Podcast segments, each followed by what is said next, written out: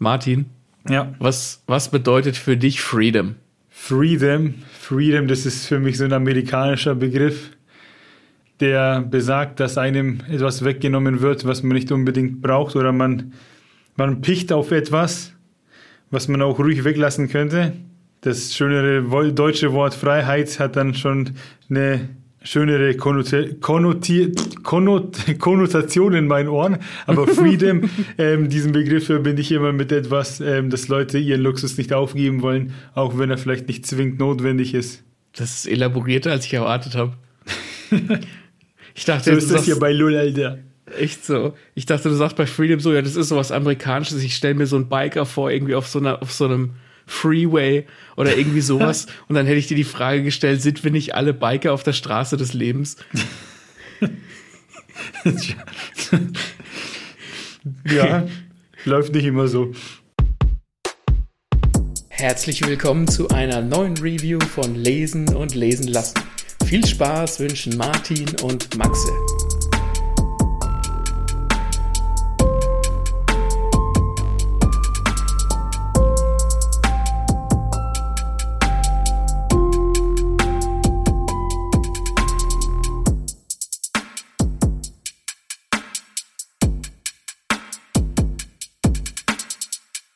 Freedom ist auch der Name des Buches, äh, das wir jetzt rezensieren oder ich rezensiere, weil das habe ich gelesen. Ich habe keine Ahnung, was es ist. Du musst mir davon berichten.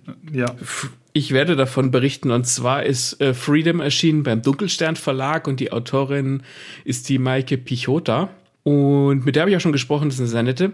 Ähm, und in Freedom geht es darum, es geht um die Hauptfigur, äh, die heißt Hope und von der stirbt die Mutter und die lebt in London und die Mutter hinterlässt ihr einen Brief.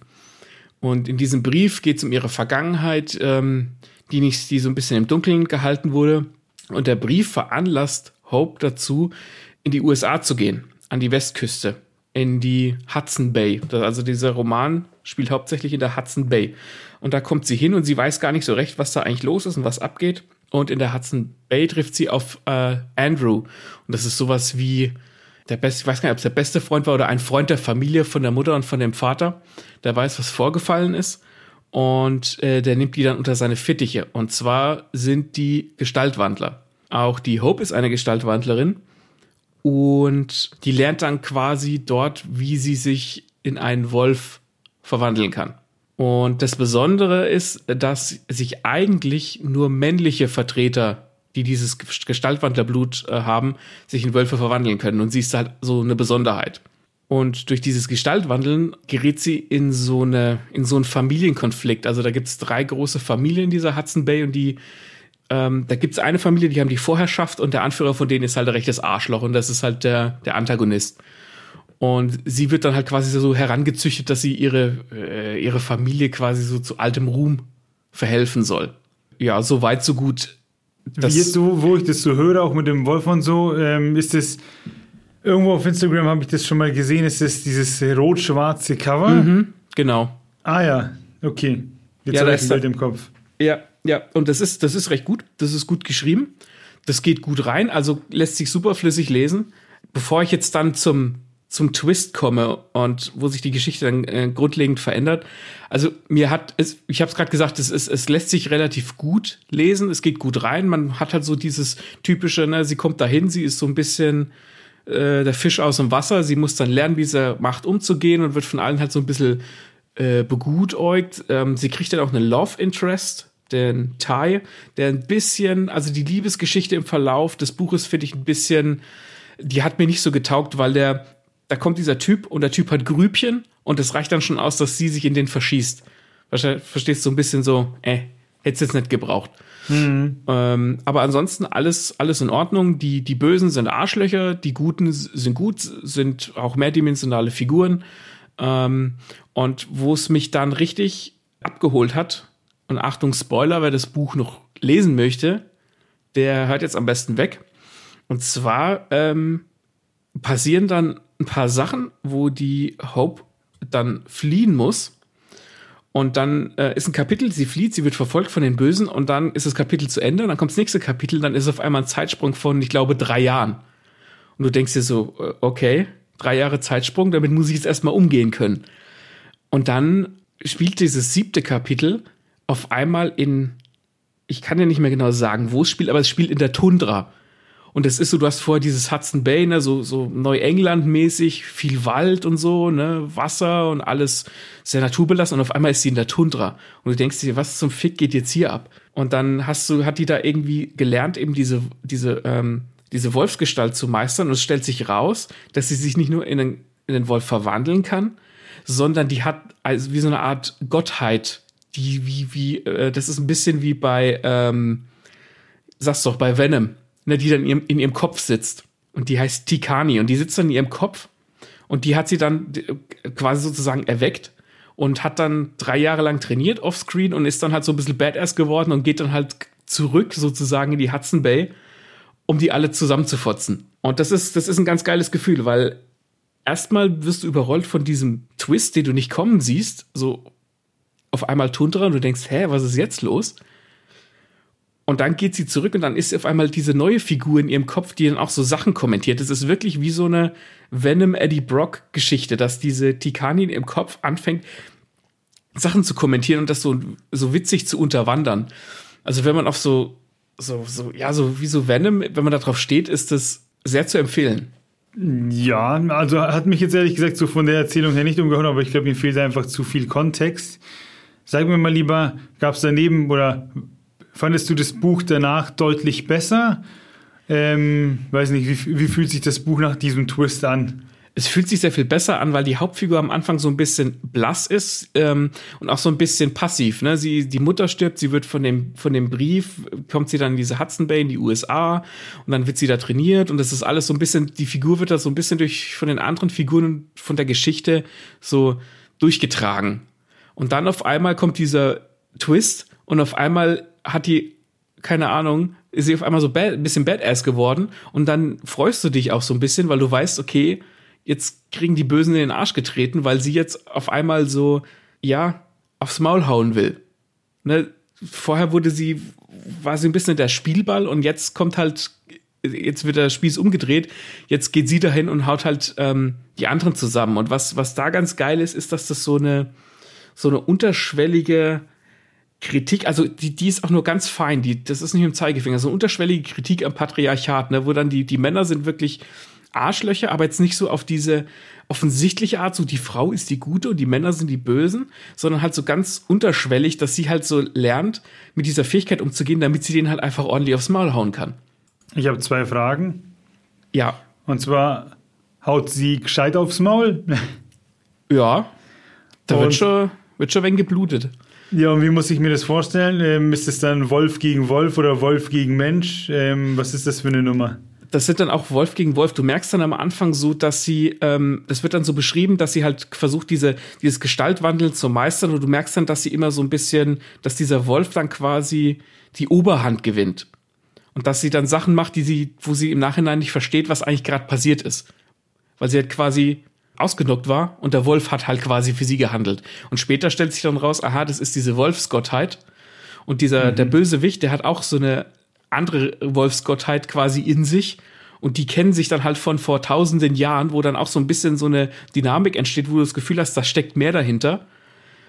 Und wenn das, wenn dann, wenn diese, wenn die Figur in ihrem Kopf dann quasi da ist, dann fängst du an, das alles so zu verstehen. Dann geht so ein bisschen so die Tür auf und du checkst das alles. Ist dann das, das Leitmotiv des Buches, ist das dann Rache oder ja genau, wohin geht quasi die Reise?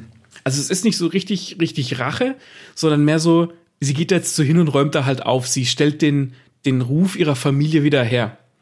Weil diese, dieser, der Antagonist und seine Familie, die haben jetzt halt quasi dieses Gebiet im Griff, die haben die anderen unterdrückt, ähm, indem er einfach seine eigene, der Bösewicht hat dann seine eigene Macht zementiert und das wird dann halt quasi aufgebrochen. Der lässt dann auch immer so, hm, so ich weiß gar nicht, wie es genannt ist, aber so, so ich sag jetzt mal so Metzelspiele ähm, stattfinden, wo dann halt quasi jeder Clan seinen stärksten Krieger schickt und er macht die halt quasi vor allem nieder und tötet die, um seine eigene Macht so zu zementieren und dann kriegt der halt am Ende schönes Maul gestopft. Das ist schon, das ist schon ein ganz gutes Gefühl. Also du hast dann, du hast nicht so Rache, du hast dann mehr so Gerechtigkeit. Dass du dir denkst, okay, das hat die Hauptfigur sich jetzt verdient den, den Bösewicht endlich aufs Maul zu hauen, während zeitgleich diese, diese Wolfsgottheit in ihrem Kopf und die Wolfsgottheit im Kopf vom Bösewicht ja quasi auch nochmal so eine eigene Beziehung miteinander haben, weil die sich ja schon Jahrhunderte oder Jahrtausende kennen. Steht das Buch für sich oder meinst du, da kommen noch mehr Teile? Das ist eine gute Frage. Und da spoilere ich jetzt das Ende. Achtung, also wer noch lesen will, nicht, nicht äh, äh, bitte ausmachen. Und zwar hat die Autorin tatsächlich am Ende die Eier, die Hauptfigur sterben zu lassen. Ist das ein Tod wie bei John Schnee oder ist das so ein Tod, den wir in unserer Folge Tode besprochen haben, der tatsächlich passiert, weil wir ihn gesehen haben? Nee, der Tod kommt relativ überraschend. Also der Endkampf ist dann schon, da kriegen beide ihr Fett, wird auch, Fett weg, auch die Hauptfigur. Und dann hast du den, ich müsste liegen, aber ich glaube, im Epilog erfährst du dann, dass die Hauptfigur tatsächlich ihren Verletzungen erlegen ist. Wo du dann so denkst, okay, ich hätte jetzt erwartet, dass die Hauptfigur überlebt, weil Hauptfiguren eigentlich immer irgendwie überleben. Und da habe ich dann schon gedacht, okay, das ist ziemlich mutig, weil du hättest da jetzt durchaus noch, noch ein Band oder zwei dranhängen können, weil diese Dynamik zwischen den Familien, die war schon ziemlich gut, die hat sie ziemlich gut hingekriegt. Das, ich würde das jetzt so ein bisschen vergleichen. Sie geht jetzt nicht so super drauf ein, wie ich das mache in Gelbauge, aber es herrscht schon eine gute Dynamik zwischen diesen drei Familien. Und da hätte man tatsächlich noch mehr rausholen können, wenn die Autorin denn gewollt hätte. Aber halt einfach die Figur sterben zu lassen, fand ich sehr, sehr mutig. Da habe ich, das hat mir Respekt abgerungen erst diesen Twist in der Mitte, wo man den Leuten vor den Kopf stößt, so drei Jahre später. Und dann zum Schluss die Hauptfigur sterben lassen, das fand ich sehr mutig und fand ich auch geil, weil du das halt, das hast du nicht oft. Ja, klingt aufregend. Ähm, ich bin mir nur nicht ganz so sicher, ob das so, so ein Romanticy-Mix ist mit ein bisschen Kämpfen oder ob das fernab äh, unserer Insta-Bubble ist, in der wir gefangen sind, wo geknutscht wird. Nee, Gib, ja. mir, gib mir so von eine Ska auf 1 bis 10, wie Romantasy ist es und wie Fantasy-Action ist es? Es ist gar nicht so arg viel Romantasy. Wenn ich jetzt wirklich auf einer, auf einer Skala von 1 bis 10 Romantasy einordnen müsste, würde ich sagen, eine 4. Mhm. Also es gibt diesen Love Interest, es gibt diesen Ty und der hilft ihr auch und der ist halt auch so, ne, der, der Strahlemann. Ähm, den hätte es aber einfach, den hätte es nicht gebraucht. Die, die Romance die ist für meine Begriffe nicht, nicht gut äh, ausgearbeitet. Die ist halt einfach da, weil es so ein bisschen erwartet wird. Ne? So von wegen, alle Bücher müssen eine Romance haben, also ist die jetzt auch da. Die hätte es nicht gebraucht. Aber da wird auch nicht so wahnsinnig viel Fokus drauf gelegt. Deswegen ist es auch nicht so, so wahnsinnig schlimm. Macht das Sinn? Das macht Sinn, ja. Und vom Kämpfen her, es ist jetzt auch nicht immer die ganze Zeit Kampf und blutrünstiger Kampf und alle geben sich aufs Maul, aber wenn es sich zuspitzt, dann spitzt es sich auch zu, dann wird auch geblutet und dann wird auch, dann, dann ist schon, dann wird gefotzt.